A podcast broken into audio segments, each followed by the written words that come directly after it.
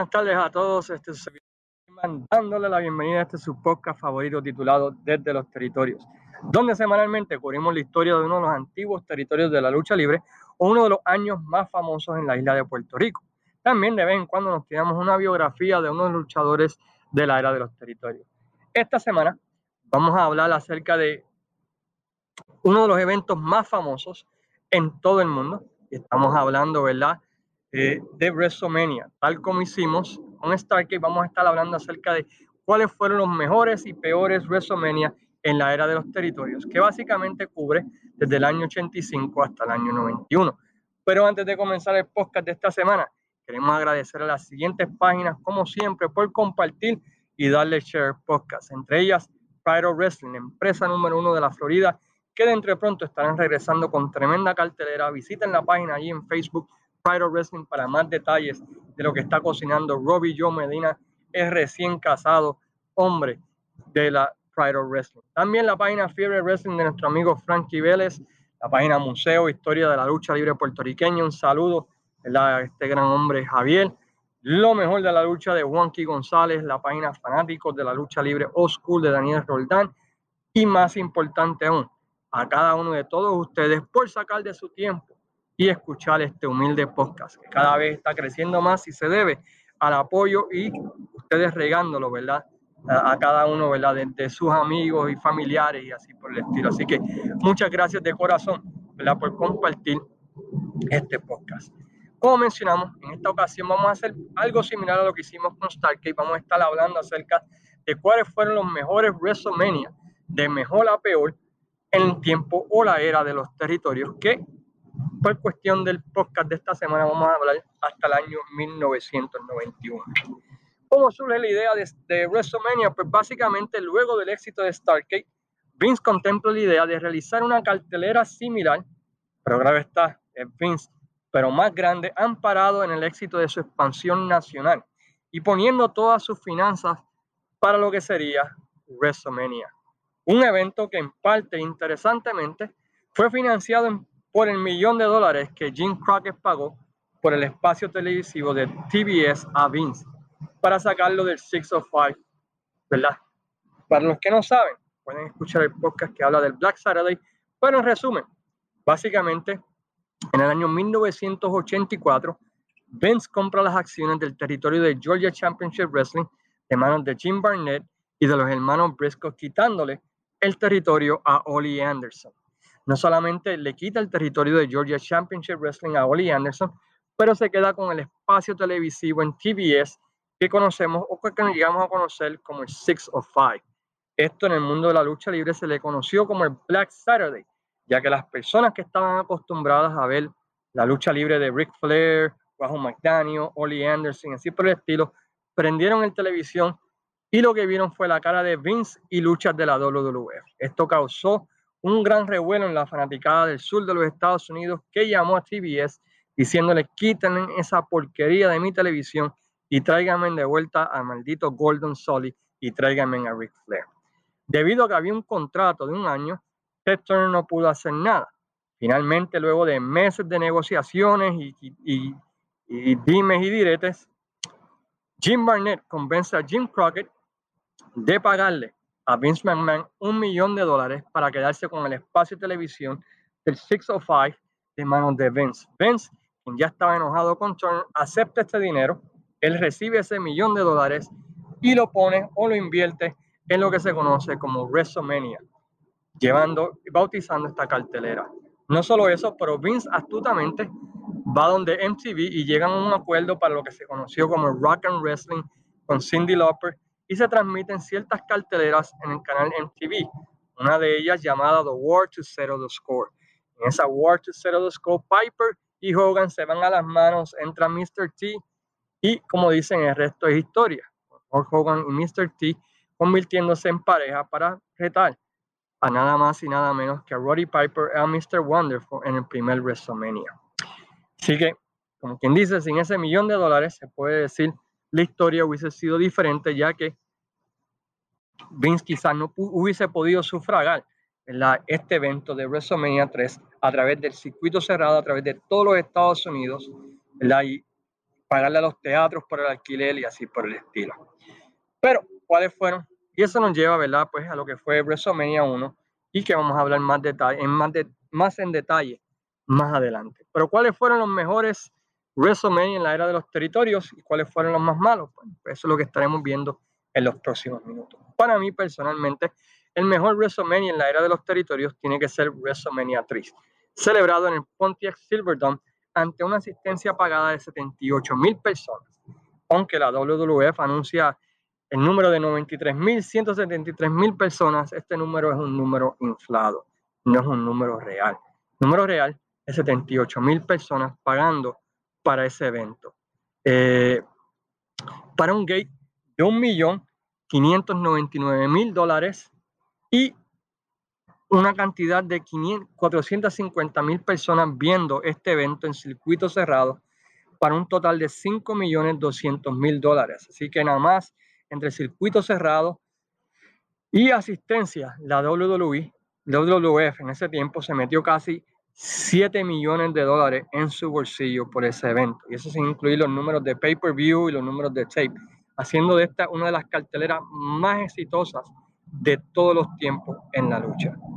Algo interesante, de dos detalles interesantes de este evento que antes de entrar de lleno en por qué pienso que este fue el mejor WrestleMania, es que se escogió ese local del Silverdome porque de todos los Estados Unidos, en 1987, la WWF, donde tenía mejor fanaticada y había tenido más éxito, era en el área de Detroit y en el cercano Toronto, Canadá.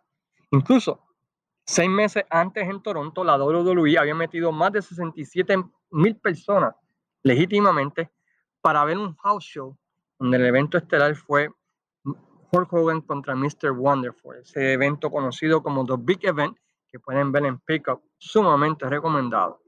Así que debido a la cercanía de Detroit a Toronto, la WWE aprovechó para atraer a esos dos mercados fuertes de ellos, los combinó, por decirlo así, y eso llevó a la asistencia tan grande que tuvieron. Ellos escogieron un lugar perfecto, la ciudad de, de, de, Pontiac, Michigan, y la Detroit, cercano a esa ciudad, que Toronto quedaba ahí al lado. O tenía mucha gente de Canadá que cruzó para, para Michigan, tenía mucha gente del área de Michigan que visitó, tenía cerquita también el área de Chicago que podían manejar y viajar. Así que el local que escogieron fue perfecto para la cantidad de personas que tuvieron. Segundo, otro detalle que quizás muchas personas no saben, quizás otros sí, es que existía un plan B para una lucha si André Gigante no podía luchar debido a sus lecciones. Como saben, André, había, André the Giant había tenido una operación en su espalda, no se sabía si se podía recuperar o no. Así que la WWE, WWF, perdón, tenía un plan B por si acaso André no se podía recuperar a tiempo, aunque todos sabemos que Vince iba a hacer lo imposible, cargarlo como fuera para que André el Gigante luchara. En el Saturday Night Main Event anterior a WrestleMania se realizó una lucha enjaulados entre Mr. Wonderful, Paul Orndorff y Hulk Hogan, que terminó controversialmente con ambos tocando el piso parecido al mismo tiempo, pero la WWF dándole la decisión a Hogan. La mentalidad era que si André ya no iba a poder luchar, Mr. Wonderful iba a ocupar su lugar usando el final de la jaula como la base para la lucha. Por eso no ven a Mr. Wonderful en la cartelera de WrestleMania 3, ya que él básicamente iba a ser el backup de Andrés Gigante si acaso Andrés Gigante no podía luchar, que como sabemos, pues no llegó a eso. ¿Qué hizo WrestleMania 3 como el mejor WrestleMania? Bueno, primero el visual de tanta gente en ese tiempo. Recuerden, estamos hablando de los 80. La cartelera más grande anteriormente a esa había sido el Parade of Champions en, Dallas, Texas, con 43 mil personas. Aquí básicamente es el doble de las personas. Y ese visual de tanta gente, luchadores entrando con el carrito, eh, realmente es espectacular y es un visual que no se había visto hasta ese tiempo en el mundo de la lucha libre. Segundo, que tuvo muy buenas luchas. Todos recuerdan el clasicazo de Ricky Steamboat contra Macho Man Randy Savage. Pero además de esa, por ejemplo, Roddy Piper versus Adrian Adonis fue una muy buena lucha. Hart Foundation y Danny Davis contra los Bulldogs y Tito Santana también la hizo. Rick Martel y Tom Sen versus Orton y Muraco fue otra buena luchita, un buen opener. Y claro está, el evento estelar histórico de Andre versus Hogan, que aunque ya habían luchado más de 20 veces anteriormente, la WWF lo supo vender y hacen para mí de este el mejor WrestleMania en la era de los territorios. En términos de dinero, ese WrestleMania, como mencionamos ahorita, hizo cerca de 7 millones nada más entre taquillas y ¿verdad? circuitos cerrados, sin incluir el pay-per-view, videos y todo lo demás que logró ese, ese WrestleMania. El segundo WrestleMania para mí, en la era de los territorios, tiene que ser WrestleMania 5, llamado los Mega Powers Explode, celebrado abril 2 del año 1989 en el Trump Plaza en Atlantic City, Nueva Jersey, ante una asistencia de 18.946 para un gate de 1.628.000. El evento también fue presentado en circuito cerrado donde 175.000 personas lo vieron para una ganancia de 2.300.000 y también fue mostrado en pay-per-view. Para mí, el evento estelar de ese evento fue fantástico. Fue una historia de un año, la culminación de una historia de un año entre Hogan versus Savage, que culminó en una tremenda lucha entre ambos, donde hasta el día de hoy tú encuentras a mucha gente decir que Savage debió haber ganado o por lo menos retenido por descalificación para poder estirar el feudo, ya que todavía tenía piernas. Pero la realidad es que en aquel tiempo en WrestleMania, el final feliz era lo más importante y tenía que ganar Hogan. Fuera de esa lucha, también hubieron un par de luchitas buenas en ese evento, como lo fueron Rick Rude versus Ultimate Warrior por el campeonato intercontinental, Hard Foundation contra Hunky y Greg Valentine estuvo bastante buena, los Brain Busters contra Tito Santana y Rick Martel, y una lucha que en papel no se ve como algo especial, pero que también sorprendió, fue la lucha entre los Twin Towers, ¿verdad? De Akeem y Big Bossman contra los Rockers, que también hicieron de este evento uno muy bien, muy interesante. El tercer WrestleMania, en mi opinión, de la era de los territorios, lo fue WrestleMania 6, celebrado en Toronto en el llamado The Ultimate Challenge, de abril 1 del año 1990 en el Sky Dome, con una asistencia de 67.287 personas pagando para un gate de 3.490.857 dólares.